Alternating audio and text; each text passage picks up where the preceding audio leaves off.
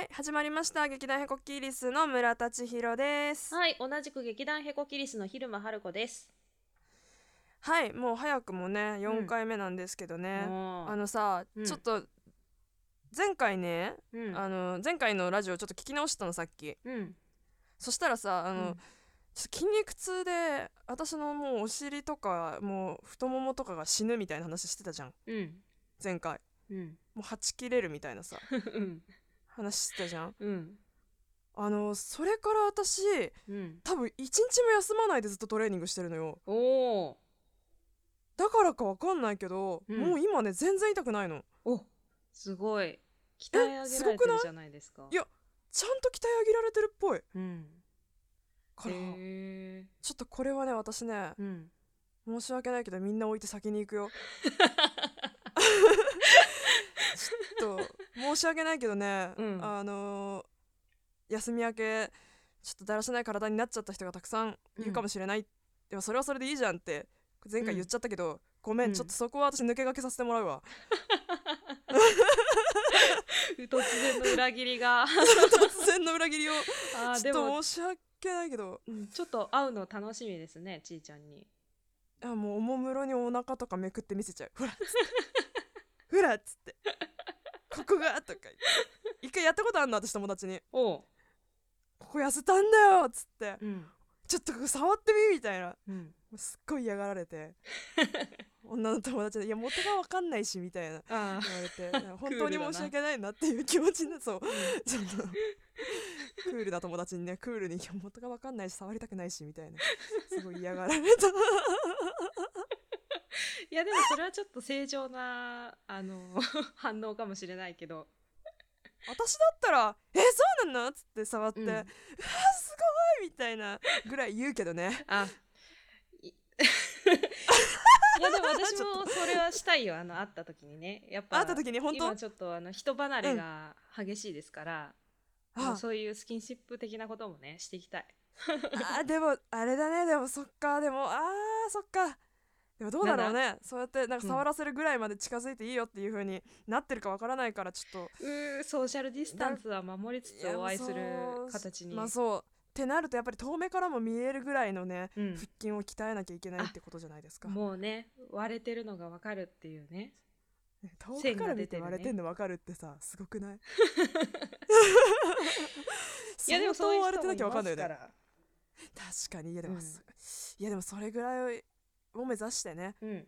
よくゆうちゃんの短距離走もさゴールテープのさ 10m15m ぐらい先まで走るつもりで行けみたいな、うん。そういう感じで行くわ。あもうじゃあもう目に見える範囲を超えて。そう。先まで。走 る先まで、ね、勢いで。勢いで行きましょうということで、じゃあまあ、はい。今日もねあのやることいっぱいあるんでそろそろ ほんとすみません。あの 中編になったらえらいことだからね。さっさと前編後編と思いきや前中後編になってしまう。そう。いやでもでも前中後編で話すほどのことではないっていうのはうちら分かってるからはい。もうちょっととっとといきましょうかね。はい。はいじゃあタイトルコールいきます。はい。千尋と春子のホワイトマッシュルーム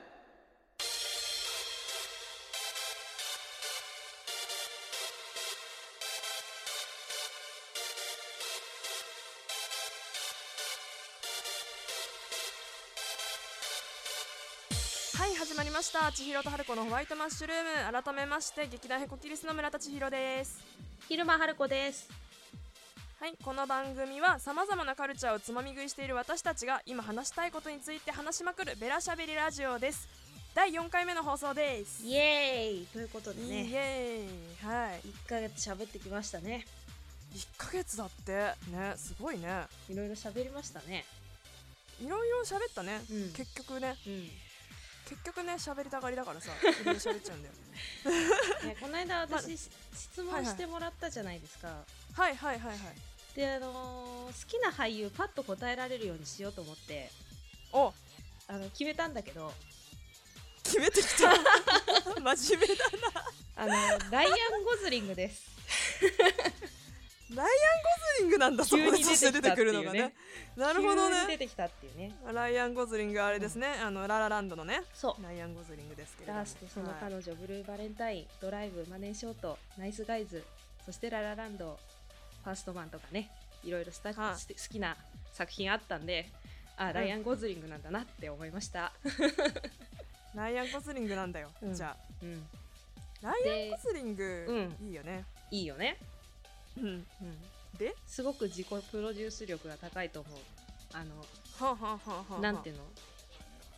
自分が適した役をちゃんとこあうーなるほどね。ね、監督とうんうんうんうん。脚本とちゃんと見極める力があるんじゃないかなって思うね。やっぱなんかでも海外の人って結構そのエージェントが仕事持ってきてくれて、うん。それでまあ選ぶなりとか、うん。まあもちろん監督から直々に電話かかってきたりとか、うん。あれって何なんだろう？台本が先に読めるみたいななんかバーッとそれが開かれた場所にあって、うん。エージェントが、うん。あこれあなたに合うんじゃないですかって言ったり、うん。まあ役者がそれ見てあこの役やりたいってなったり、うん。っていうことっぽいんだけどさなんね。かそれってさあれだよね。やっぱ作品を読み取る力がうん相当重要ってことだよね役者自身がね。ね。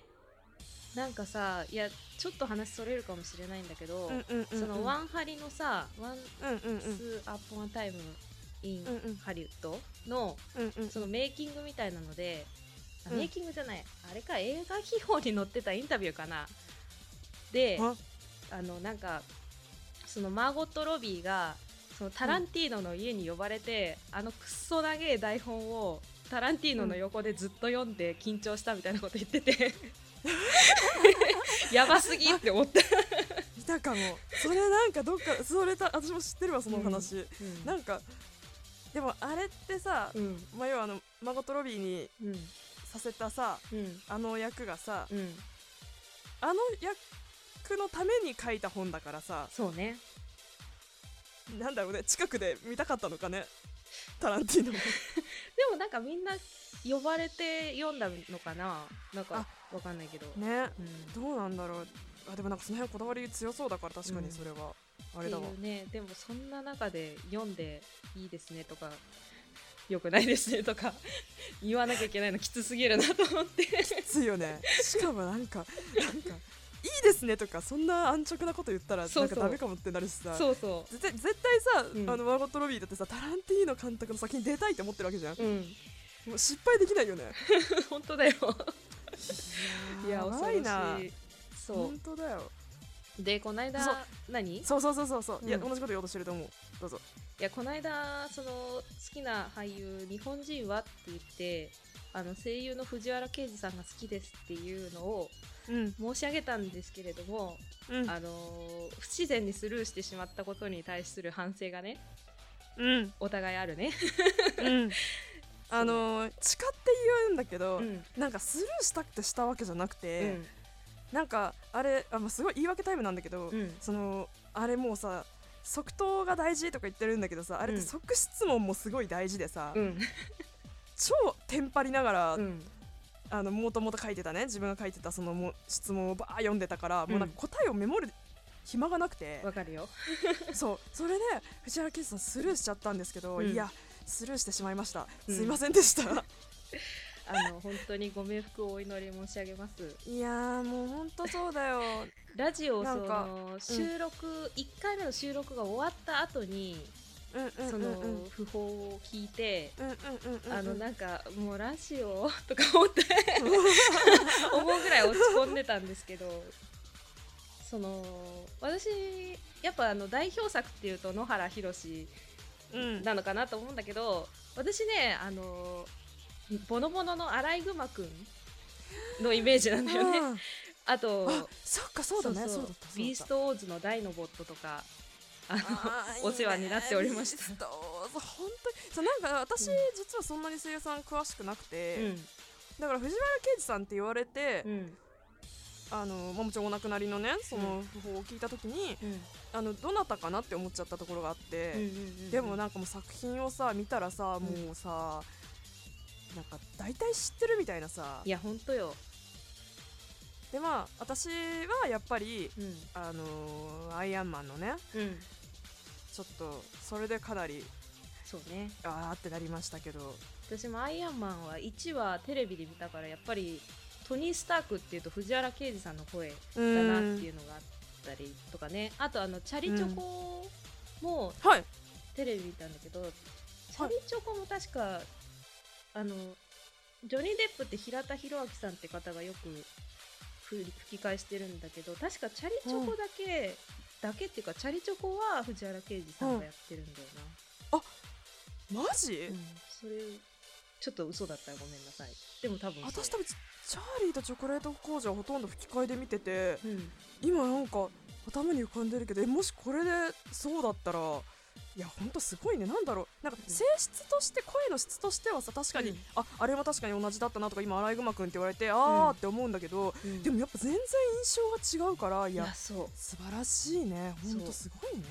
あと「ダークナイト」のジョーカーも、まあ、テレビ版は大塚芳忠さんって方がやってるけどソフト版は藤原啓治さんが吹き返してて結構あの息遣いとかまであのヒース・レジャーに合わせてていやプロってすごいって思ったね。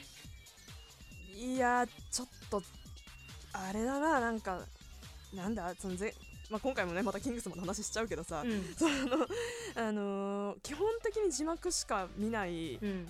人なので私は、でもちょっとやっぱこういう話してると、うんうん。やっぱちょっと吹き替えまで見てこそうん。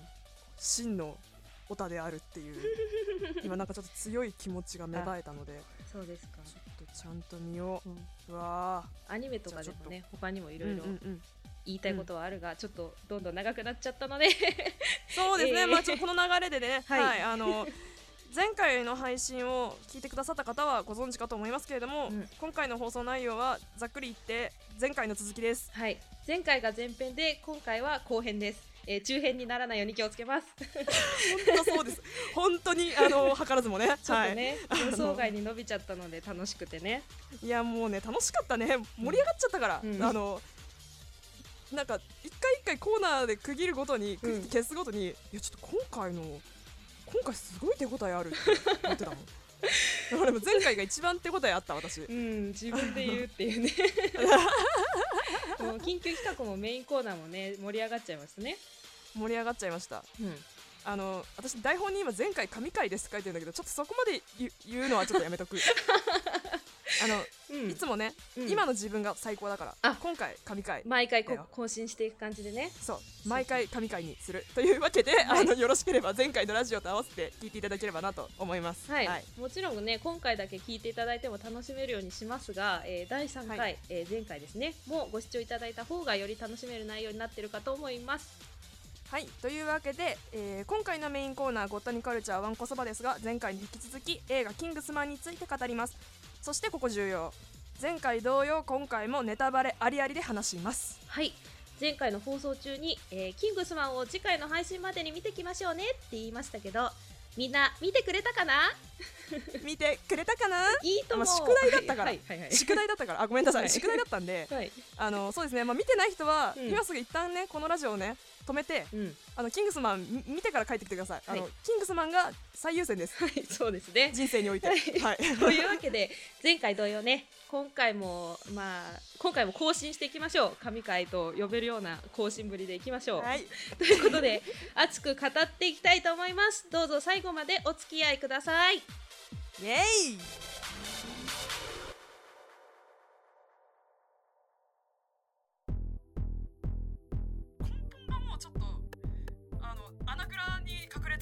ころあるからさ。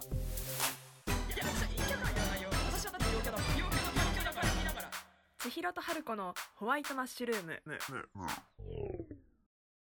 改めまして劇団ヘコキリスの村田千尋です。はい昼間春子です。千尋と春子のホワイトマッシュルーム第4回の放送です。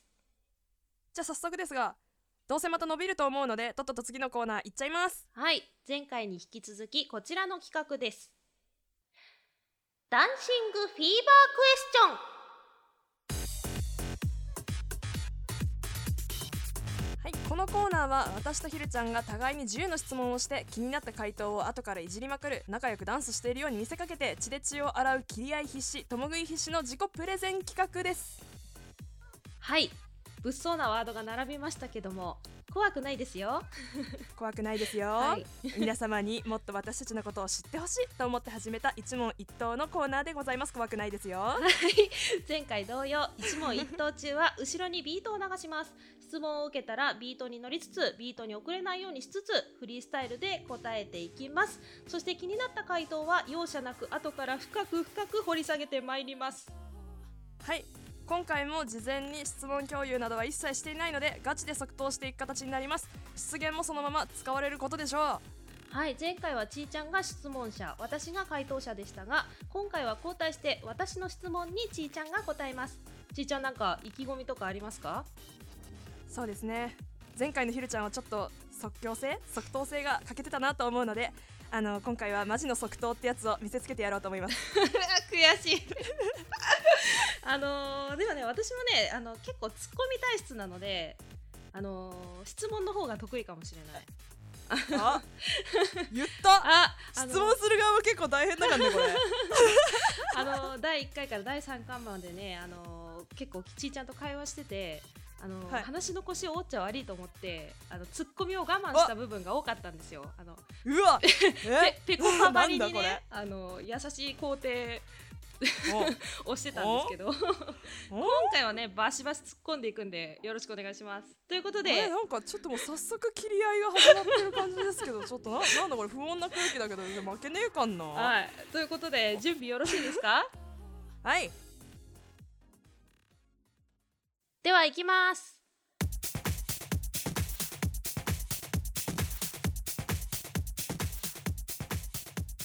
名前を教えてください。好村田千尋です。きな食べ物は？パスタ。好きな季節は？夏。口癖ってある？なんかとか。最近成長したなって思うことある？スクワットがめっちゃできるようになりましたこれから挑戦したいことは？英会話。高校時代の部活は？空手部。香水ってつける？つけないけどめっちゃ欲しい香水がある。オールタイムベスト演劇一つ教えて。オールタイムベスト演劇？えっ、ー、とえっ、ー、とあ劇団チョコレートケーキさんのえっ、と 60s エレジー。遊びの遅刻許せる？めっちゃ許す。宇宙人と遭遇したこっちをじっと見つめている。どうする？なんか話しかけてみる。えい。あえ終わった？終わった。おおすごい。というおことで10の質問をしてみましたけども。えーとまあなんだろうね。足が震える。足が まあじゃあちょっとジャブ程度にあのー好きな季節は夏なんですね。夏なの夏ね。いいよね夏。夏生まれじゃないんだけど夏なの。秋生まれだけども、そう、うん。あの服をさ、うん。そんな重ね着したくないんだよね。あわかるよ。別にあの あれなんですけど、うん。あの別に裸族とかそういうんじゃないんですけどう、ん。なんかもうなるべくなんか身につけるもの少ない方がうん。動きやすいじゃんっていう。ね。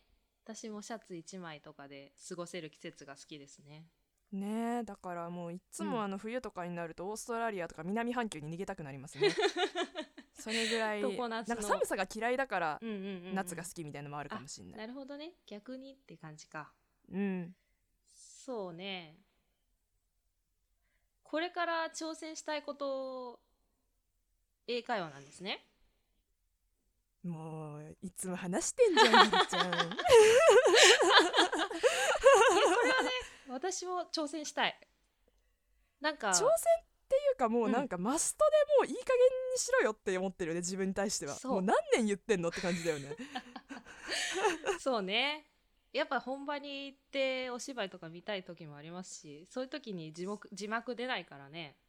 そうねもうなんかだから散々前回も話したけどその字幕じゃわからない部分とか、うんまあでもそれはすごいね字幕のねあの翻訳の方がやっぱ素晴らしいんだけどやっぱ、うん。あれパッて見てさ何行にも渡るようになっちゃダメなんだよね。っそうだね。ていうそうなんかあの制限のある中で、うん。あの一言にまとめるっていうのもすごいんだけどやっぱもうそれ以上にもっと意図を知りたいとか、まあ、うん。あとはあれですよ、うんあの私のちょっと芝居の好みとか的に、うん。やっぱイギリスのお芝居とかがやっぱすごい好きだから、うんうんうんそうそうそう。だからやっぱそれをうん。うんちゃんと読んだりもできたら嬉しいよなっていうそうのねがあるよね。会話じゃないねもうそしたら。もそう全てだだねすべてなの。英語の全てをいやだから。うん。なんかうん。あのー松岡和子さんっていう、うん。えっと、シェイクスピア演劇のね、うんうん。もう翻訳の第一人者の方がいらっしゃるんだけど、はい。まあ、その方が出してる、うん。あのーシェイクスピアをね、うん。翻訳してる時のああったこれだ「深読みシェイクスピア」っていう本を買ってみたんだけど、うん。なんかもうそれとか見てるとなんか受験の時とかすごい思い出すの。あなんて言うんだろう。う長文でさ、うん。この一途はこれを指しているとかさ、うんうんうんうんこの文章を指しているとかさ。あーなるほどね。そうそういう読み解きとかもうあの頃に比べたら全然できなくなってると思うからさ。ちょっとね文脈を読み取れるぐらいにはなりたいですよねやっぱり。そうそうしないとねやっぱ芝居は見れないから。話のうん。裏側とかね、まそう。あでもちょっと英語はちょっとカルチャーも知ってないと英語の芝居わかんないみたいなとこもあるし。まあいろいろだね。そうなのよ。まあでも今なんかこんな言っててさ、いやうん。だからもうそんな一気にやろうとするからダメなんだよね。ちょっとあのちょっとよ欲張っちゃったんで、あのうん。普通に日常会話ができるように、はい。まずははい。なりたいです。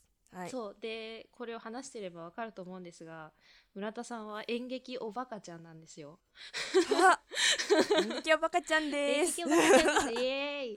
ということでオールタイムベスト演劇にシックスタイ、えー、ティーズエレジーか。はい。そうですね。チョコレート劇さんのはい。ちょっとこのラジオが公開される頃には公開が終わっちゃってるかもしれないけど終わっちゃってるわ。ちょっと前にねその YouTube でそのそう完全10日まで。に劇団ヘコキリスあヘコキリスじゃないよ。劇団チョコレートケーキ申し訳ございません。劇団チョコレートケーキさんのもうご好意で、えー公開しているというね無料公開というそう。超絶太っ腹。太っ腹。いやえねオールタイムズ演劇っていうのはさ、うんオールあれだよねなんかうん。なんかさい最近の中で良かったやつってことだよね。あ最近人生の中で一番良かったみたいなことかなオールタイムだから。ってことだよね、うん。いやだからその今すっごい難しくてそれパッて言われたらそんなもんお前って感じなんだけど。あでもやっぱパッと浮かんだのはうん。劇チョコさんのうんうん。シクスティーズエレジーですね、劇チョコさんはうん。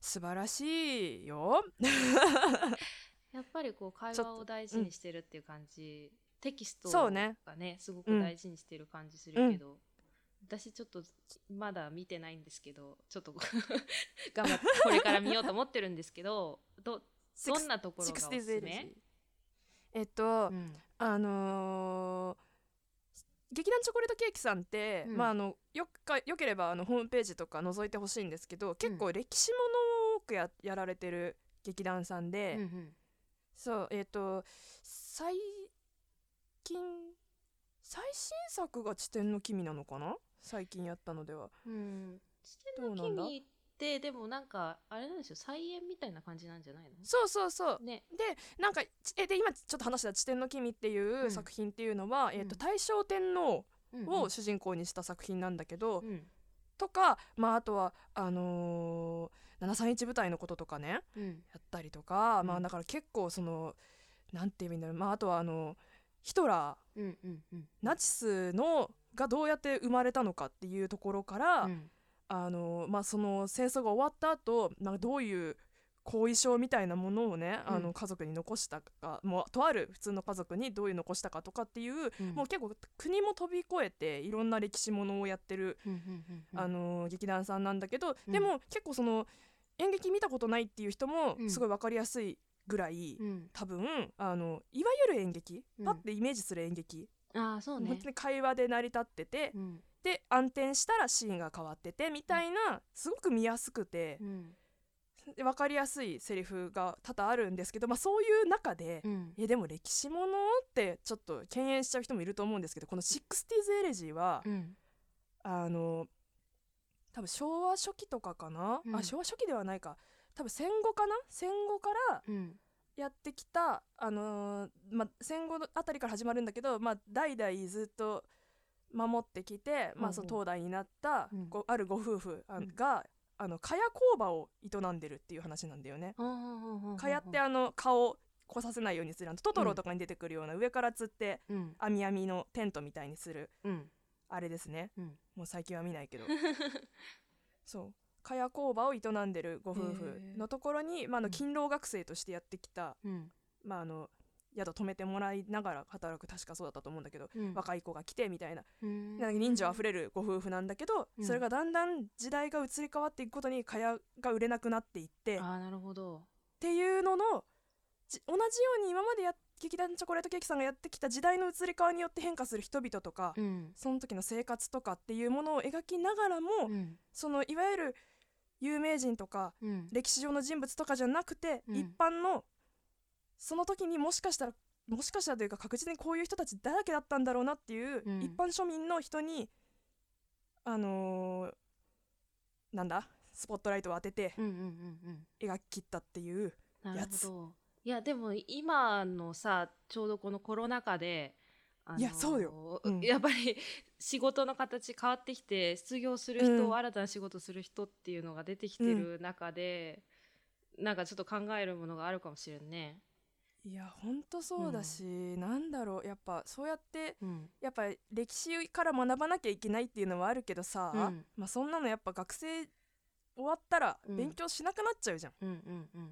でもそれをまた改めてうん。思い起こしてあ学ばなきゃなってうん。思わせてくれる芝居はやっぱ素晴らしいなと思ってごめんなさいね劇チョコさん大好きで、でもそのいやすごくいい話聞けたなと思うしそのうん。歴史ものってもなんかさやっぱあ歴史上の人も人間なんだなって思うような描き方をしてるじゃない劇チョコさんって。なんかその本当そうなんですよ。なんか、うん。説教臭いとか一切ないし、うんうんうんうん。本当あの登場人物としていてうん。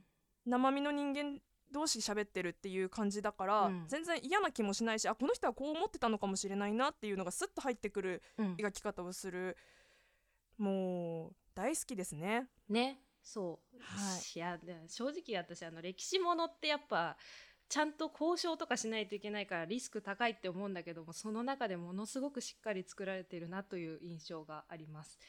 ねという。ことでで、はい。そんなちーちゃんですが、えっと高校時代の部活は？急に。急にね。はい。あの空手部でした。うん。というね。消灯管流？消灯管流？わかる忘れたけど。ほうほう、はい。それなんか型とかやってたんですか？そうですね。主に型で、うん。あの戦うってなると、うん。結構ちゃんと大人がいて、うんうん。あの怪我しないようにっていうのを見張りながらやんなきゃいけないうんじゃんうううでもうちのその顧問があんまりやる気がなくて その勝手にややってろってやっておきたくて、はいなんかまあ危ないし型だけっていうことだったんだけど、うん。まあでもそれなりに楽しくやりつつ、うん。あの瓦割ったりしてたのね。おーすげえ。そう、うん。だからあのなんだろう。あのさよくさそのさ目の前でお前なんかやってみろってさ別にうん。言われ言われないよ？言われない立場なんだけど、うん。まあ、役者さんとかは言われるけどさうん。でもなんかい一芸持ってたらいいなってちょっと思ってたから、うん最近それができるってことに気づいた。瓦割れますっていうね。瓦割れますって言うとか、板割れますあとはなんか例えば、うん。そう。あとはあの海外の人向けだったらそれこそ、もう今プロの人が見たら「はお前」って言われるような状態になってるけどなんか型できますって言ってや やれると思う。それは。それなりに見せられるものはできると思うからあのダンスとかできないからさ。ちょっとでもそれはファンタスティックって感じですね。そう。だからちょっとこれでね私は英会話をね身につけてね空手の型をね背負って。あ飛べ逃するわ。何しに行くんだよ。何しに行くんだよ。という感じなんですね。なんかそのちーちゃんのそのなんだろういろんな要素が面白いわ、なんかギャップというかさちょっとなんかこうインテリジェンスなところと そのアクティブなところと両方あるっていうのが好きだわ。ありがとう、うん。今でもそうだね。急転直下みたいな状態になってる今ね ジェットコースターみたいになった、確かに。ありがとうございます。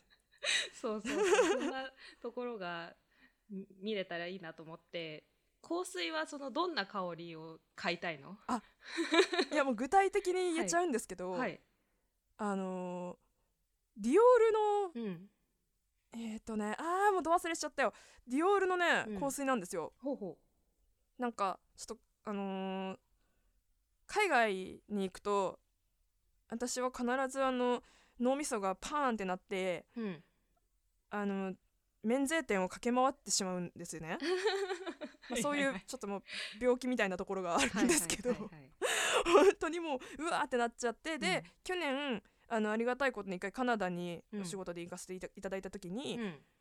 パーンってなって、うん。アホみたいに化粧品を買ってたのね。うん。海外行った時だけ発発生する買い物依存症が 発生そうもうなんか もうなんか今しかないって思っちゃうんでね、はいはい。免税今しかないみたいな、うん。そんなことないんだよ。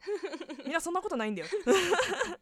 でででごめんね。はい。そう。でわーって買ってる時に、うん。あまりにもわーって買ってるから、うん。あの試供品をもらったの。うんうん。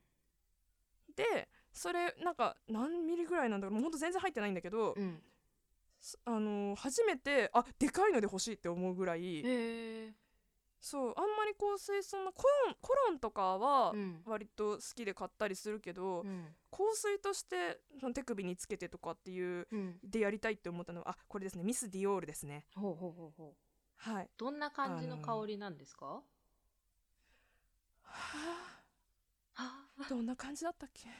あでもでもなんかいい感じだったんだいいいいい感じだった。あのね、うんうん。割ともしかしたらひるちゃんとかに聞かれたら、あうん。なんか意外と可愛い香りだねみたいになるかもしれない。あそうなんだ。なんかそのなんか柑橘系とかさ、そのではない。木っぽい感木木ってあの樹木っぽい感じとうんかさ、うんうんうん。あの、うん。石鹸っぽいとかさあの、うん。ちょっと甘い感じの香りとかいろいろあるけど結構甘い系なのじゃあ。爽やかめの甘い系って感じ。爽やかめなんだ。へえそうなんかさシャネルとかさ、うん。なんかお母さんとかからなんか使うとか言って、うん。いつのだよって感じなんだけどさ なんか嗅がせてもらったりとかした時にやっぱ甘いけど、うん。なんかしつこいというか濃いみたいなさあーわかるわかでるういってなる、てるイメージだったの香水に対して、うんうんうんうん。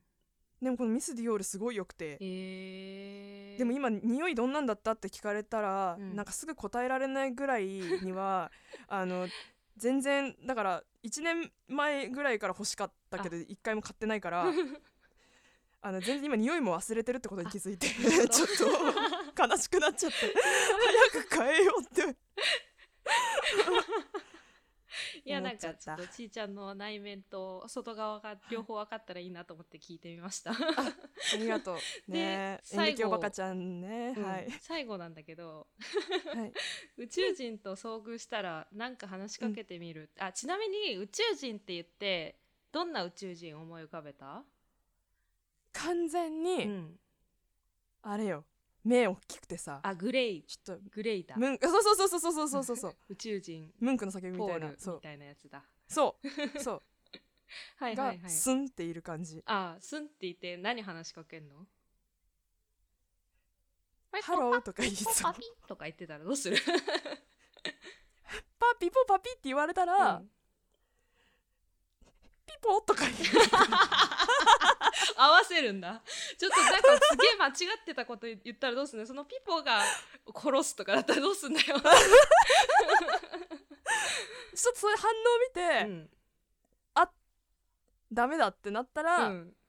ちょっともう日本語で対応するしかない。あなるほどね。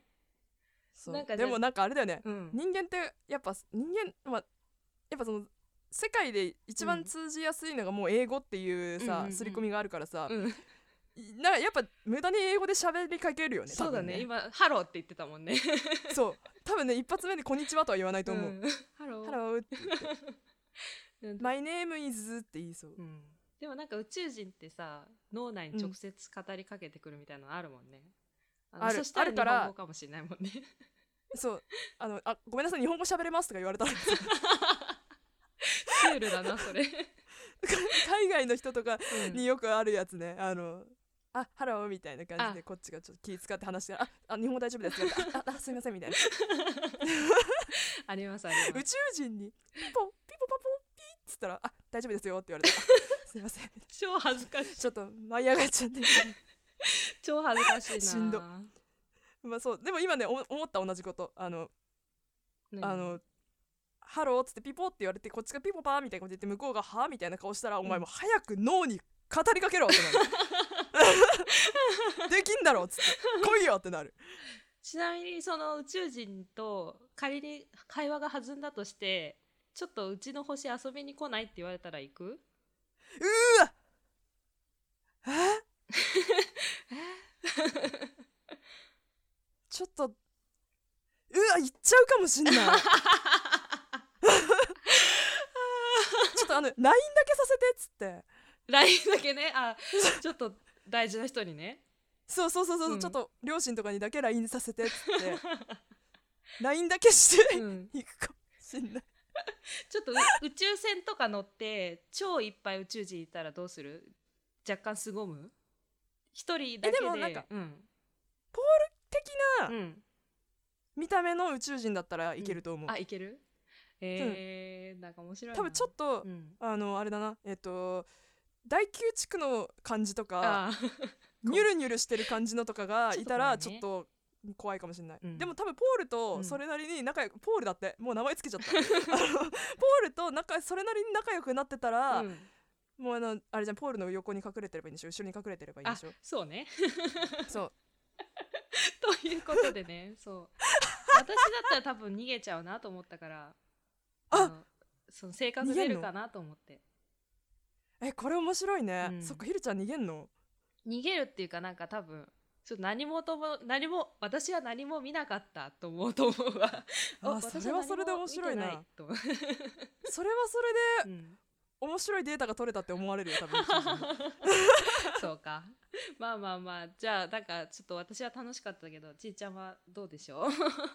えー超楽しかった。本当に良かったです。でもあの、うん。みんなこのなんだろうね、うん。もう波長がすごいすごかったでしょ上下の波長が。あ。うわーってなってたでしょ多分。心電図がもう。ちいちゃんのねそのインテリジェンスなとこ。口癖はある。ななんかなんかとか言うとか言う。あのすごいバカな。おバカちゃんな感じから急に真面目に激チョコさんの話をしだし空手の肩を引っ提げ投するとか。言いつつ ちょっと可愛い香水も興味があるけど忘れちゃってる。千尋さんですが宇宙人には話しかけるよということで。はい。時間もあありがとうまとめてくれて。この辺にしときますか。ね。はい。いやまさかね 2, だあのあの2回にわたるね一大企画になるとはね思いませんでした。いや本当です。ででもなんか今やってみて思ったけど、うんやっぱね自分語り長くなっちゃうしね、うん。もうこれ気持ちいいもんちょっとまたやりましょうかじゃあ。やりたい。ちょっと定期的に定期的にはい。なんか、定期的にじゃあ面白いこれ。掘り下げていきましょうお互いのことをね、はいはい。ということで2回にわたっていかがでしたでしょうか、えーでしたでしょうか？ねえー 楽しいやつらだなとかなんとなく気が合いそうだなとか思ってもらえたりなんかしちゃったりしたら嬉しい限りでございますはい。まあ今回のコーナーはゲストさんを呼んだ時だとか、まあ、あとはあの私たちがやりたくなったらまたやります、はい、えー私たちの回答を聞いてのリアクションや、えー第1回第2回とやっておりましたコーナー雑学へのお便りも引き続きお待ちしておりますので番組説明欄の専用フォームからお気軽にお寄せください、えーコーナー選択も忘れずにお願いします。以上ダンシングフィーバークエスチョンのコーナーでしたあーちはまし。千尋と春子の千尋と春子？の千尋と春子のホワイトマッシ千尋と春子のホワイトマッシュルーム。続きましてはお待ちかねメインのコーナーです。ごったにカルチャー。わんこそば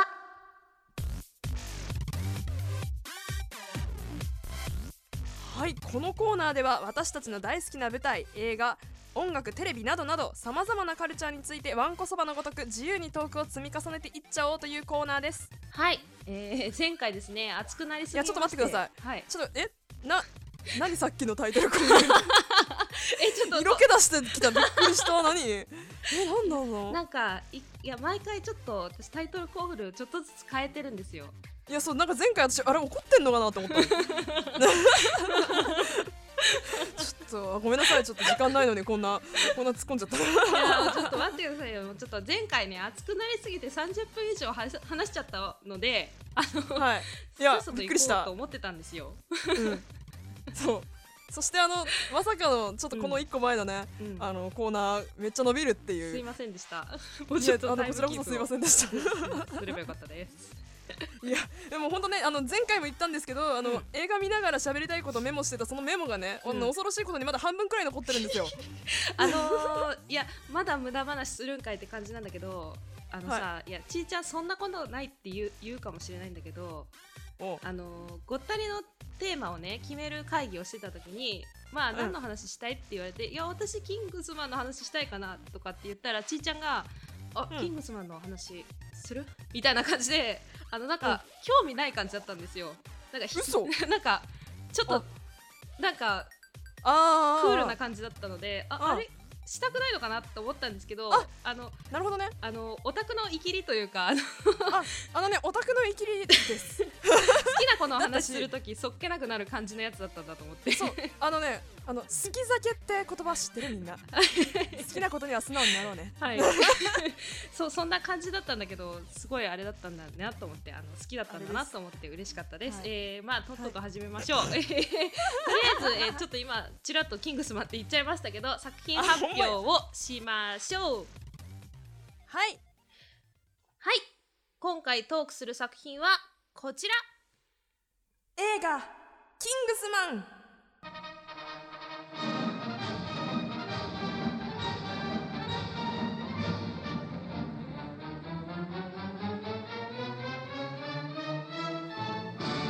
はい前回に引き続き今回も映画「キングスマン」特にシリシリーズ第1作目の「キングスマンザ・シークレット・サービス」を中心に語っていきます。2015年に日本で公開されたマシュー・ボーンが監督を務める作品です。え簡単にあらすじをご紹介します。17年前に父を亡くし無職のままロンドンで母と暮らすエグジーことゲイリー・アーウィン。ある日チンピラ相手のつまらないいさかいで逮捕されてしまったエグジーはブリティッシュスーツに身を包んだ紳士風の男ハリーの手で保釈される。彼は高級テーラーを装った国際的な独立諜報機関キングスマンのエリートスパイだった。かつて同僚だったエグジーの父親に命を救われたハリーはエグジーを新たなエージェント候補生としてスカウトする。エグジーがライバルたちと熾烈な競争を繰り広げる一方ハリーは天才的な実業家であるリッチモンド・バレンタインの怪しげな動向を探っていた。はい。はい、もううめっちゃ早口で喋ろうと思えば喋れるね 今甘噛みをだいぶしましたけどはいはい、いやいやいやまあはい、あの前回に引き続きテーマ作品映画映画が「キングスマン」ですがうん。ここからはオープニングでもお伝えしました通りネタバレありありで喋っていきますのでネタバレ困るなという方はビュンと飛ばしていただければと思います。はい、そしてこれも前回お話ししたのですが、キングスマン、ストーリーもさることながら、えーさ俳優の演技も、映画の映像のね、演出も本当に素晴らしいので、えーネタバレされても、あの、されてからね、見ても正直めちゃくちゃ面白い映画だと思います。うん。えーだからね、これから映画を見ないままネタバレトークを聞くよって人も、ぜひこれを聞き終わったら映画見てください。はいじゃあここから容赦なく話していきましょう、うん。えっ、となんとなく頭から振り返って言ってたんですけど、うん。あれですか？確かあのティルデ王女の「You are completely crazy」あたり？私たちの語りもう話がクレイジーだコンプリートに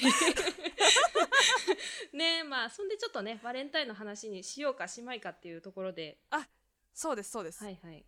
そうだそうだ、うん。バレンタインのあの独特の喋り方はサミュエル・ L・ ジャクソンのねそう。ああの提案だっよっていう。ね。うん。うん。話でした感じで、ねまあちょっとまあ本当はバレンタインに関してはねこの後もガンガン言い言いたいことがあるんだけどちょっととりあえず、バーってうんいく？ちーちゃんがちょっとちーちゃんの好きポイントと気になりポイント教えてくださいよ。はい。うん。えーとね。うん。ファッションがさいいのよねこの映画ね。本当にね。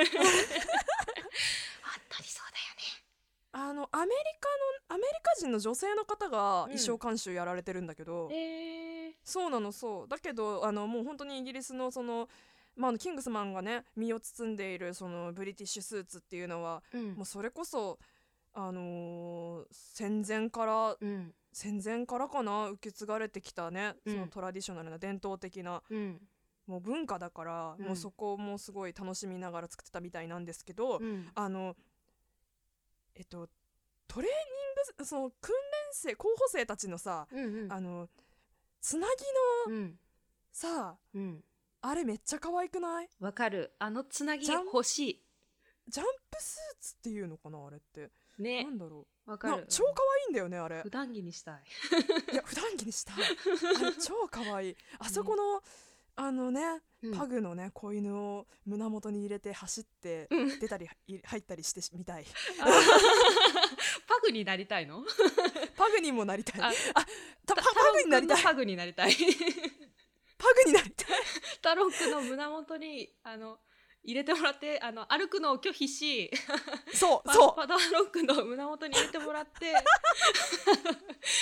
パグになりたいと。パグになりたい。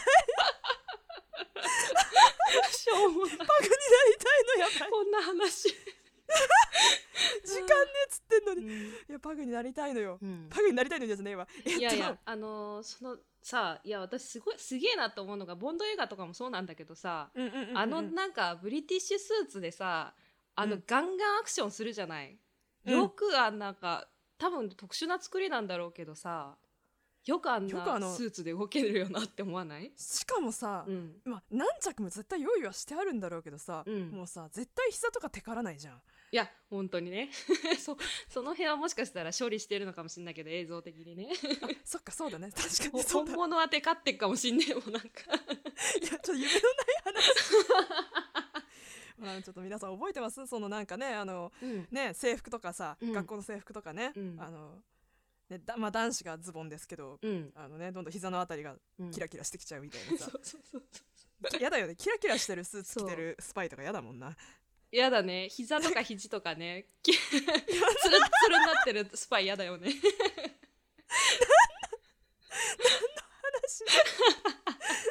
違う違う言いたかったのはねそういうことじゃなくて、うんそういうことも、はいはいはい。まあ話したかったのかもしれないんだけ はいはいもちろんもちろんね。どいやいやあのはい。まあちょっと先のあのーあれにもあのー話題にもなっちゃうかもしれないんだけど、うん。あのナンパしに行くクラブにナンパしに行けっていう指示のさあはいはいはいはい。時にさ着てるさ、うん。エグジーのさうん。チャラジャージさ、うん。超可愛いよね。かわい。い EXG のその EXG はキングスマン2でもあのエージェントとしての生活とちょっとまあヤンキー的な生活を、リート系のね。二重生活うんうんうん。をずっとやってるわけだけど、うん。その両方の格好がいいっていうね。あるよね。ストリート系の格好もいいよね。あのねエグジーのあのねジャージね、うん。い売ってんだよね。へえどこのブランドだったっけな？でもねでもねクソ高いの。いやそうだろうな。いやもうね意味わからん高さなの、うんで、あのそうあうわこれ本編にも映ってんのかな？わかんないけどうん。うんスニーカーがマジ可愛いのね。へえああのね羽みたいのがついてるやつデザインのやつで、はいはいはいはい。ごめんなんかスニーカーこんなこと言うとあれだけどあられちゃんみたいな感じねあそうそうそうそうそう。ほんとそう。ああられちゃんもあれめっちゃ高いんじゃない？あのスニーカー。あああんな感じのあ確かにそうだったかもしれない。なんか可愛いスニーカー履いてた気がする、そうなの。うん。うわ。もうねであのあとロキシーが着てる、うんうん。なんか紺色のドレスがあるんだけど、うん。ワンピースドレスワンピみたいなやつ。うんあれに似てるワンピース私持ってて。すごい胸熱だった。でも私が持ってるワンピースは、あのうん。フォーエバー21で買った超安物だから 多分ロキシーの持ってるのにはもう比べ物にならないんだけど。まあ要は、うん。なあの何が言いたかったかっていうとそのちゃんと若者のうん。あのファッションとかも楽しめるし、もうそれこそイケオイケオジですよ、うん。ハリーみたいな。うん。コリン・ファースのもうかっこいい格好も楽しめるし、うんもっと言うとバレンタインが身をつ、身を包んでる服装っていうのも,、もういわゆるちょっとなんかアメリカンなヤンキースみたいな感じの格好してるのもすごい素敵だし、うん。なんかあとうんうん。ごめんね。あのあの格好でちょっとやっぱ人となりとかどういう出自なのかなっていうのがすぐ分かるっていいよね本当だよね、うん。そういうことなんだよねきっとね、そうそう。でごめんごめん続きは？そうまあだからちょっとその流れにも関係するのかもしれないけどあの、まあちょっと先のまたシーンになっちゃうのはあのさうん。キングスマンでまさかのうん。出くわすシーンあるじゃないですか。ばったり。ああバレンタインとね。そうばったり出くわす時。ペンギンスーツ買おうと思ってみたいな。あそうそうそう、んん。なんかさあれもさちょっとした孫にも一緒な印象を受けちゃうというかさうんうんうんうんちょっと面い白いよね。そうね。うん。なんかハットはどこがおすすめだよとか言って「うん分かった」みたいなこと言うんだけどなんか全然あんまりちょっと似合っなんだろうねなんかうん。あのなんかどっちとも取れる。そのなんかあこんな格好するんだイギリス人はみたいな感じの、うん。あのアメリカ人であるバレンタインの、なんかちょっと みたいな感じのと、うん。なんかあロックコーがおすすめですよっつって、うん。あのお前絶対パクってやるからなって言ってあとなんか帽子もそこのがいいよみたいな感じで言ってる ちょっと皮肉めいたブリティッシュな感じ。はいはいはいはいはい。あちょっとそのね。国同士のピリみたいな。皮肉ジョークはあのブリティッシュの得意技ですからね。そう。であのロックコーっていう、うん。あの帽子屋さんもうんあるんだよね。あ行った？もしかして。行ってない。ああ そういやでもあれもねうわーって思った、うんいやー素敵だよね、うんもうすべて門構えやっぱねあの昔からあるお店っていう、うん。その独特の雰囲気がやっぱ素敵だよね。うん。ほんとそう、うん。そう。あそうそれで今のあのアメリカっぽいとかいうののうん。付随して話すとうん。そのマックを持ってくるじゃん。はいはいはいあのなんかいかにうん。もちょっといい食事ですよ風に何かが運ばれてきてパカって開けるとマックっていうね、うん。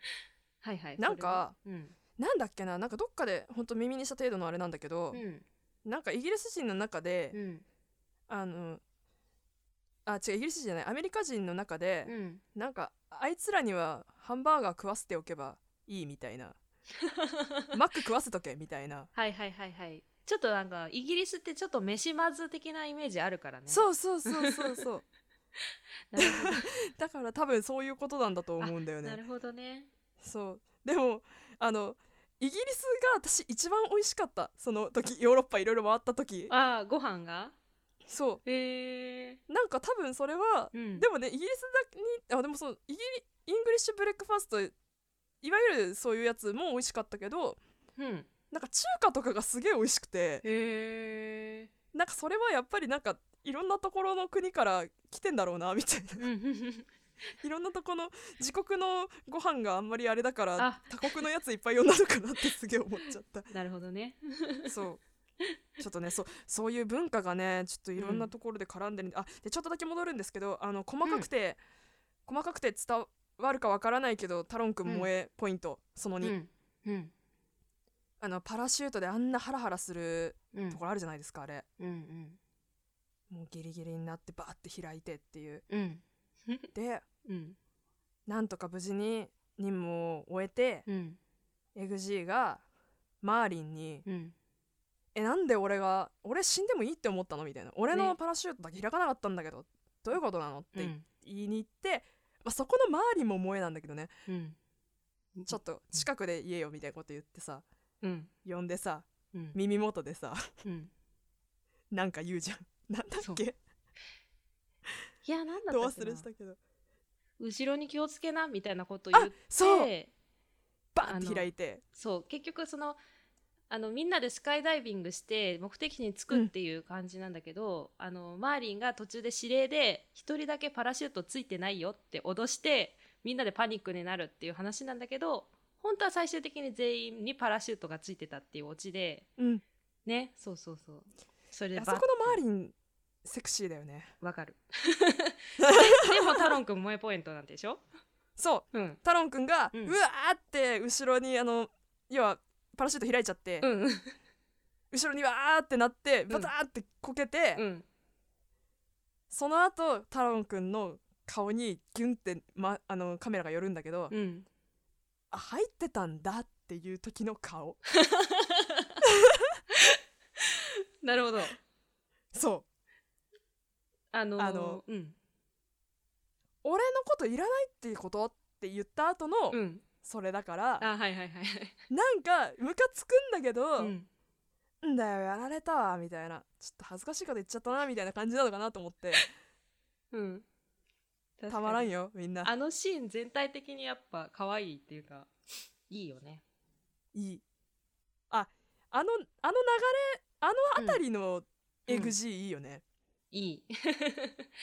あのあのハリーがさ、うん。よくなハリーがその眠っちゃってる時にさ、心配になってきちゃう時の顔もすごいいいしさ、もう子犬のよう わかるわかる。飼い主がもうなんかずっと顔見れないけどみたいな感じで来るのもさ可愛いしさ、うん。かと思えばハリーが良くなった後にさ来てさ、うん。マーリンからちょっと仕事の話するから外出てって言われたんだけど、えーって思ってたらうん。ハリーが、いや彼もここにいてもらおうって言ってくれたから、ふふんってするエグジーの顔ね。エグジーが可愛いんだよ。かわいいかわい。い本当にかわい。い助けてくれエグジーが可愛いんだよ。あー。ああー。っていう萌えポイントがたくさんあるのでーはい。ちょっと見てほしくて。でまあ、うん。えっ、とあまあちょっとここはさ前も話したけどさあの、うん。惹かれそうになるシーンさ。はいはい電車にね。そう。まああの、要はアーサーがチャーリー連れてきたんだよなっていうのがいいよねっていう話をそうしたね、そうそうそうそうそうチャーリーはあの後ね、うんどうやってあそこから一人で帰ったのかっていう。いやそれ気になるよね。私も気になる ちょっと見てない人はわからないかもしれないんだが、あの、ロープにつながれたままにね、そうそうそう。あの、もうお前は失格だからって言われて。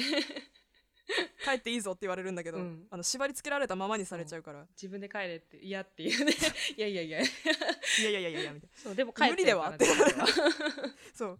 であのその後にさ、うん、まあ要はあのロキシーが実はそのエグジーがそのえっ、ー、と試験。まあ要はもう電車にひかれそうになっても、うん。口を割らない割らないかどうかっていう試験を、うん。まあ、無事クリアして、うんうん。まあ、あの他の人たちは、まあ、うん。ロキシーは合格だったと。うん。で次はチャーリーだけど見てくかって言って、うん。まあ、見た結果がそういう感じだったんだよね。チャーリーはあのすぐ口を割るんですけど、うん。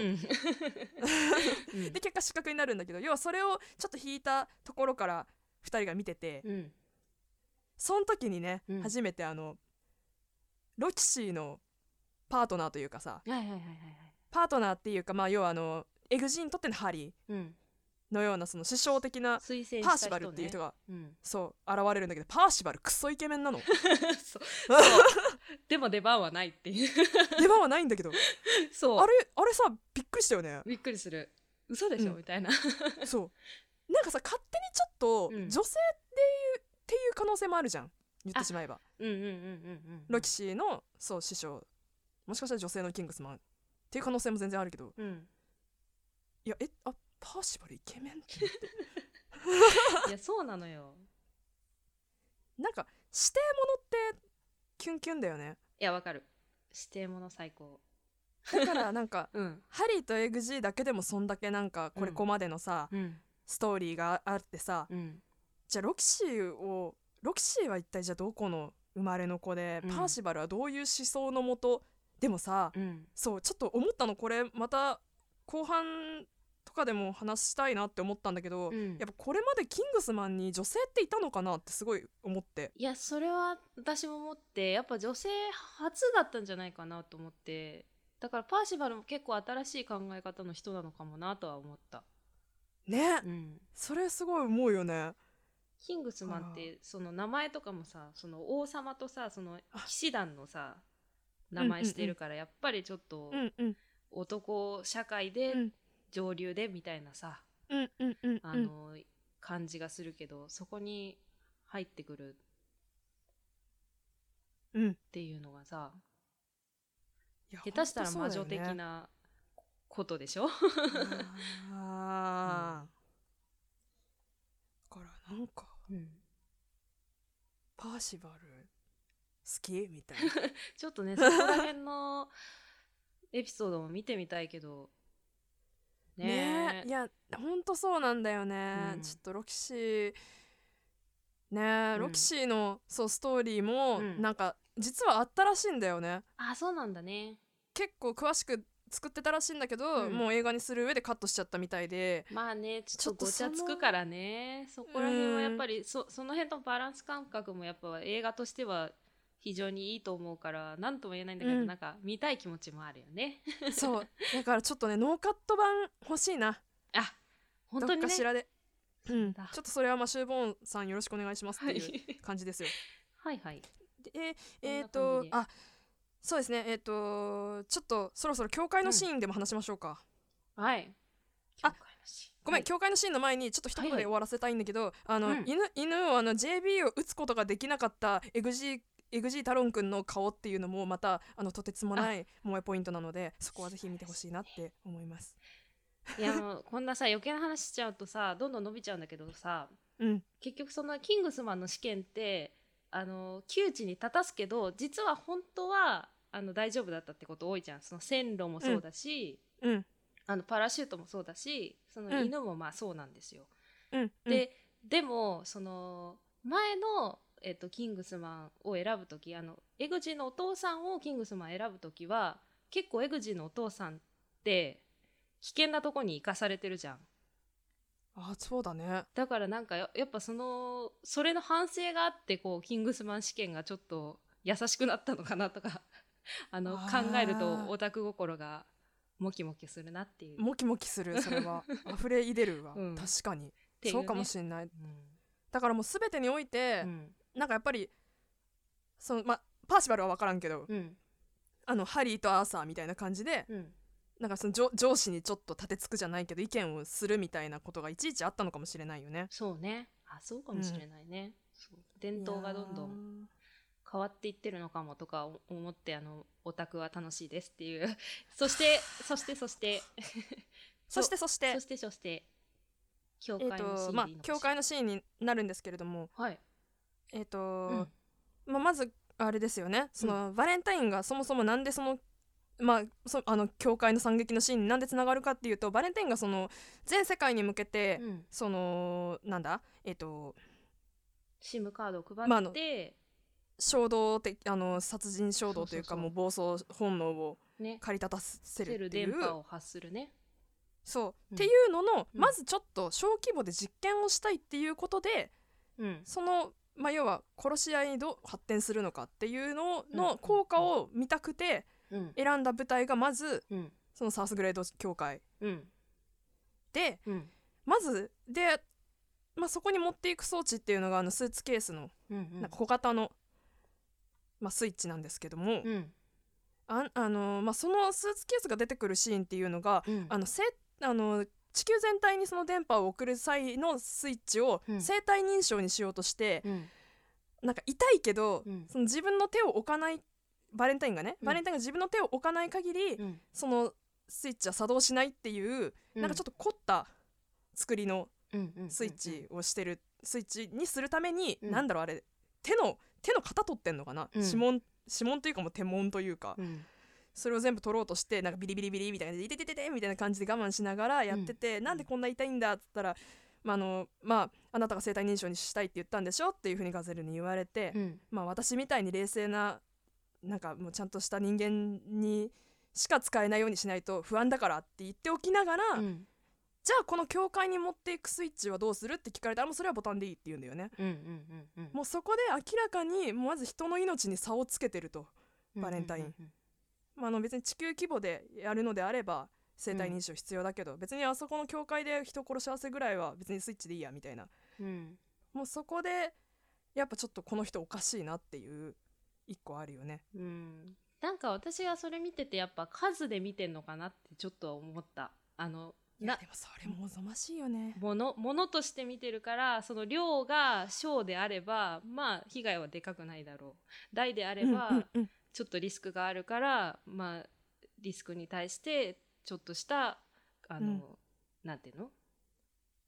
ものを作ってまあいこうこってちもこっちもね、うん。あの作動させるにはちょっとリスクといううんうん。か、っていうあの、うんうんうん。さあ見方なのかなってちょっと思ったね、うん。恐ろしいことだよね。ね。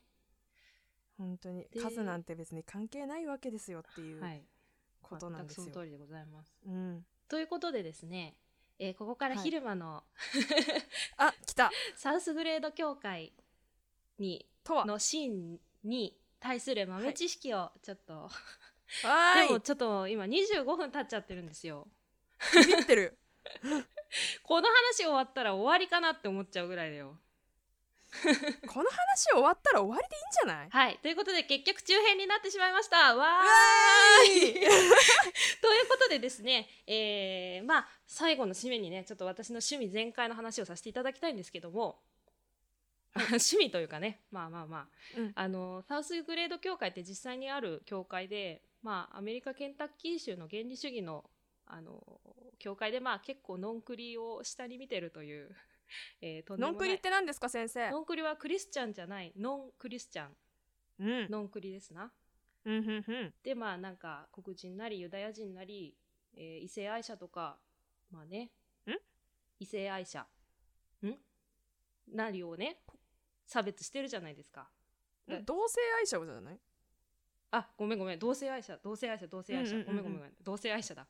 うん。すいませんでした。えっ、ともう一回言い出すの言い直すと黒人なりユダヤ人なり同性愛者なりをね非常に下に見てるというところなんですけれども、下に見てるってっていうか差別してるところなんだけども。もうなんか神の意図に沿わない人たちって思ってるんだよね。そうそうそうそうそう。そう神の意図に沿わない人たちは異端であるというのをね、うんうんうんうん。強く打ち出しているとこなんだけれどもまあ、うん。だからそんなようなことを、えー、と教会のあれ？牧師と神父いつもどっちだか分かんなくなっちゃうんだよね、カトリックとプロテスタントで違いがあるんですがまあ牧師なり神父さんが、えー、とその、ね異端を排除せよという公説を垂れてるとハリーがなんだこれと思って あのその退席しもう気分が悪いともうね。退席しようとするじゃないですか。そしたら隣の人に「あちょっとちょっとどこ行くの?」って言ったら、うん。ハリーがそのカカウンターとしてこれ言っちゃっていいかしら？セリフを。いいんじゃないですか、まあまあ和訳ですけども私は神に反逆して軍の中絶クリニックに勤めるユダヤ系黒人男性と成功しましたっていうこの、えー サウスグレード協会的には、えー近畿の役満みたいなことを言って近畿の役満マジそうだ。そうみたいなことを言って離席しようとしてでここは重要なんですけど最後に「ヘイル・サタン」って言うんですよ。はあはあはあ、はいはいはい、でね「ヘイル・サタン」っていうのをちょっと深掘りしていきたいんですけど。あ の、はい。ちょっとね、えー私ちょっと不勉強なのでここからはちょっと映画ライターデザイナー映画監督の高橋よきよしきさんの受け売りなんですが、はあ、えーサタニズムという宗教的主義がございまして。はい。はい。ご存知でしょうか？えっ、とまあヘイル・サタンっていうのはそのサタニストたちの合言葉なんだけれどもはい。あのーサタニズムにもまあいろいろ派閥があるので今回はですねチャーチ・オブ・サタンの開祖であるアントン・サンダー・ラベイによる、えーラベイ派サタニズムについて言及したいんですけれども。うわうわ楽しい。はい。楽しいですか？やった。楽しい。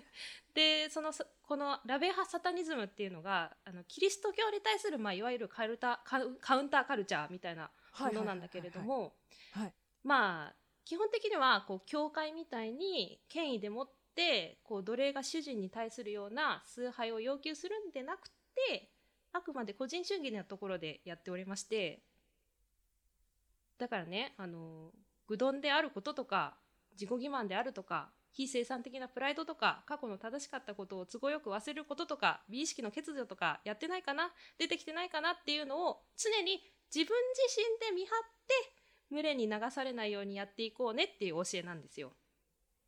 うわーもうね いやあいいよいやちょっと続けてくれはででさそのサタンっていうからにはこう悪魔崇拝してるのかなっていうとそうではないんですよ。あのいやそうなんだよそうそうねで例えばキリスト教の人が「君ってサタンを崇拝してるんでしょ?」ってことは逆説的に言えば神様の存在を信じてるってことだよねっていうあのトンチみたいなこと言ってくるんだけど実はそうでなくて神も悪魔もないと。であのさっき言ったみたいにこう人を上から押さえつけて導く存在とは逆のその人間自身が持つパワーをこう抑圧することなく解放する概念として神の逆位置的な存在であるサタンをこう分かりやすく据えてるだけなんですよ実際。うんでだからつまりこうあの言うなればねあのサタンっていうのはこう自分を解放しこう自分を乗り越えていく自分自身のことを言ってるわけなのです。うんうんうんうんでつまりねあのヘイル・サタンっていうのはまあ言ってしまえば自分万歳みたいなことなんですよ。うん。うん。それを踏まえてハリーのヘイル・サタンっていうのを捉えるとこう個人万歳って言ったハリーがこう集団集団的な共振者たちをね一人であバコスコ打っていくという大変気持ちのいい シーンなんですよ。っあーなるほていう。どそうね。そうそうっていう確かにいや。うわちょっと悪魔教の話しだしちゃうとちょっとそうそう。長いよ長いよね。いやもうねああの今え高橋良樹さんうんのあれで、ひるちゃんは今話した感じだと思うんですけど、うんうんあの町山智博さんがね、はいはい。わかりやすく話してくれてる多分動画がね YouTube かなんかに上がってそうな気がする確かあのーそれにあとは町山さんってあのそのダークナイトのジョーカーのことをこう失楽園のサタンになぞらえてなんか解説したりとかしてるよね。はあなるほどね。でもさなんかジョーカーとかもやっぱりその抑圧とかからまああの人はちょっとだいぶ乱暴ですが、まあそうですね。破壊あの解放していってうんうんうんうん。そのみんなの欺瞞とかを暴いてやろうっていうタイプのねうん。うん。あの存在ですから。要はなんかうん例えばその、別にきょ宗教ってあって別に自由がみ認められてるものっていうのはまあ当たり前なんですけど。もちろんあそう私一個言っとくととあの別にキリスト教の人が嫌いとかじゃないです。あのあもちろんもちろん。どんな宗教してても OK です。はい。でただやっぱりそのうん。まあうわちょっと待ってどうしよう。えちょっと話していい？このまま。話そう話そう。ちょっとキングスマンとはまたちょっと離れてしまうんですけど、うん。あの私これ悪魔教にすごいきあのなんかサタニズムって何って言ってすごい調べたきっかけっていうのが、うんうんうんうん。あのヘリディタリー継承っていうやばい映画があるんですけどあーそっかそっかそっかそっかそっか。はいはいはいはいはい。そっから私はうんあのこれはサタニズムなのかっていううん。あれでちょっといろいろ調べてたら、うん。まあ私が思うにあれはサタニズムとかではないと思ってるあれはただのカルト教だと思ってるから、うん違うんだけど、うん。でそこからサタニズムっていうのをすごい調べていった時に、うん。例えばそのなんていうのかなあの、まあ、日本は基本的にその仏教とか言われてるけど基本的に無宗教無宗教な人が多いわけうんうんで、うん。だからあのなんどんな宗教をあの選んでも別に OK っていううん。気持ちがスッて多分入ってくるのは普通なんだと思うんだけど、やっぱり、あのアメリカとかイギリスとかっていうのはやっぱりキリスト教徒が一番多いっていうのは多分間違いなくて。うん。ってなった時にそのキリスト教徒じゃないがゆえに、うん。あの例えばなんか別にすごい差別されなかったとしても、うん。あのえあなたはキリスト教じゃないんだっていうちょっとしたなんか距離感とかさ、うん。ちょっと距離取られちゃうとかっていう、うん。そういうものから守るために、うん。やっぱ一個一一個生まれた。やっぱりその、うん。誰が何を信じたっていいじゃんっていううんそうね。ものっていう風に私はやっぱ受け取ってて。スパゲスパゲッティモンスター教とかね。そうよね。あ知らない。スパゲッティモンスター教？あのーとにかく考え方としては結構そのキリスト教の原理主義と似てるんだけどあの、うん。神とするのがあの空を飛ぶスパゲッティのモンスターなのね。ちょっと面白すぎんじゃん。ちょっとそうだからそのいやあの神は神って言ってるけどいやこんなバカバカしいものを崇めてるのと一緒だよみたいなあの逆説？あ うわ。ちょっとごめん今ちゃんと調べてないから正しい言い方か分かんないけどそういうのやっていろいろあるよね。やなんかさっきのその英会話どうのこうのって話にもつながるんだけどやっぱりそのイギリスアメリカ映画、まあ、演劇もそうなんだけどやっぱそういうものを、うんあの見て本当にどんどん深く深く理解しようって思うと、やっぱり宗教の問題ってすごく避けられなくてう、ん。もう面白いよね。そういやもうどんどん話それてくけどやっぱさスリービルボードとかもさ、いやちょっとキリスト教知らなきゃダメだなみたいないやそう。気持ちとかなるからね。もうちょっと話どんどんずれちゃいましたからでもなんかそうそうなんかあのこんなアメコミのさ、ちょっと、あのスカッとした作品だと思いきやこういうちょっとなんか思想的なところもねそう。これから私ももっとバレンタインのことで話したいこと博士の異常な愛情のこととか 話したいんですけどあのちょっと一回ね そうですね。いやすいません本当に。全然ダメでした。嘘でしょ。無理無理。はい。でもなんだろうなんかあのそうね宗教観的なことはまた別のとこで話せるといいですね。ちょっと私もなかなか不勉強なのであれですが、いやそうだね、うん。ちょっとなんだろうな。まああのコース編あのコーナー編成とかまたちょっといろいろ考えて、うん。ちょっといろいろ別のところでトークした方がいいような気もしてきたね。そう。あなんかちなみにそのなんか悪魔崇拝っていうと、なんかデビル・オアシップっていうらしいよだからなんかヘレディタリーとかどっちかっていうとデビル・オアシップなんじゃない？わかんないけど。えー、ちょっと調べてみる、うんわかんね ああとみんなあのヘレディタリーヘレディタリーって言ってるけど、うん。なんだろうあの別にキングスマンみたいな映画ではないんで。ああ本当に、えー、と人を選ぶので。あでも最近あのミッドサマーっていうのが話題になりましたけどあのその監督と同じアリアスター監督という方がねあのはい。撮ってる映画ですでも私はすごく素晴らしい映画だと思いますね。いや素晴らしい映画で素晴らしい映画監督、い。や、まあでもヘレデちょっと話すかは知らん。はいそうね。話すかは知らん。ヘレディタリーはでもちょっと映画館で見てほしいんだよな私。そうね。私実はねあのね、うん。ムービープラスかなんかでやってたね、うん。やつがね録画されて HDD の中に入ってんだよ。やばいよね。というなんか何も知らない母がさ、うん。あの父と私は見たんだけど、うん。あ母がさかんで。家族で見ようみたいな。あかんで。すごいなんか家族で見よう。ミッドサマーのやつやんけ。ミッドサマーあのやたらポップな宣伝してたもんだからみんながこぞって見に行こうとしてとんでもないことになるっていうでもヘレディタリーに関しては私もお父さんもいやあれはって話してんだけどちょっとうちの母がねうん。すごいっていうだけだからああれなんだけど。怖いもの知らず家族で見るのにふさわしい映画かって言われたらあの全然ふさわしくないです。そうですね。はい。ということでまあ、はい。え2回にわたってキングスマン語りましたけどキングスマン以外のことも今語っちゃいましたけど、はい、えー皆さんいいかがだったでしょうか、えー後編に続くということで まあ私は楽しいです。非常に。あの私もすごくの趣味楽しいです。話をしてしまった。私はそうですね。そのサタニストになりたいんですよ。でサタニズムの経典ってさ和訳出てないからさ私も英会話やりたい。英会話っていうか英語やりたい。本当。サタニズムの経典を読めるようになりたい。うわやばい。いやでもねそうあの英会話うんできるようになりたいっていうのと同時に、うん。あのやっぱちょっと聖書は読まなきゃいけないっていうのは一個ある。本当にそうですね、そう、うん。やっぱちょっと聖書を読んで内容を理解しておかないとはい、いかんなっていう気持ちはあります、はい。まあ知識としてね。はい。うん。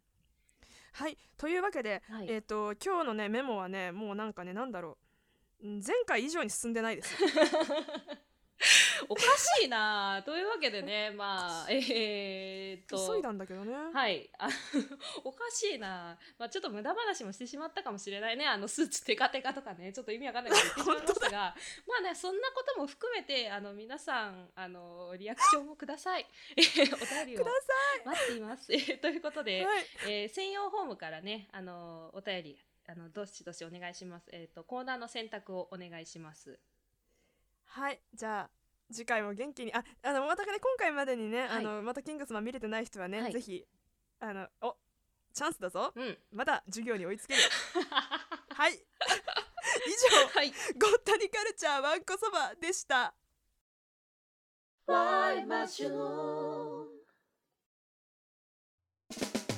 村さんソーシャルディスタンスを村田語で言い換えるとどうなるか教えてください。近寄るでない平台一個分開けい千尋と春子のホワイトマッシュルーム。いや突然の演劇人要素。これ粗品さんです。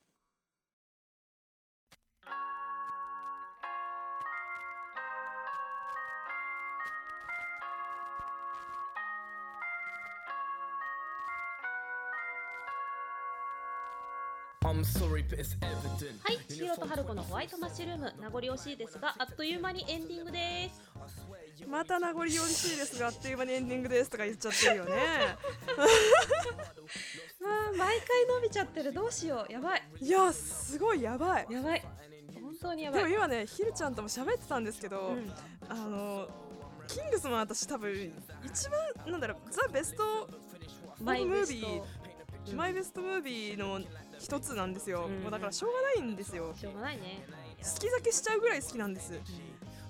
キングスマン私そうキングスマンから派生して好きなことが結構あるんだよね。そうサタニズムなりさ。あとキューブリック作品に対する愛も微妙にあるので。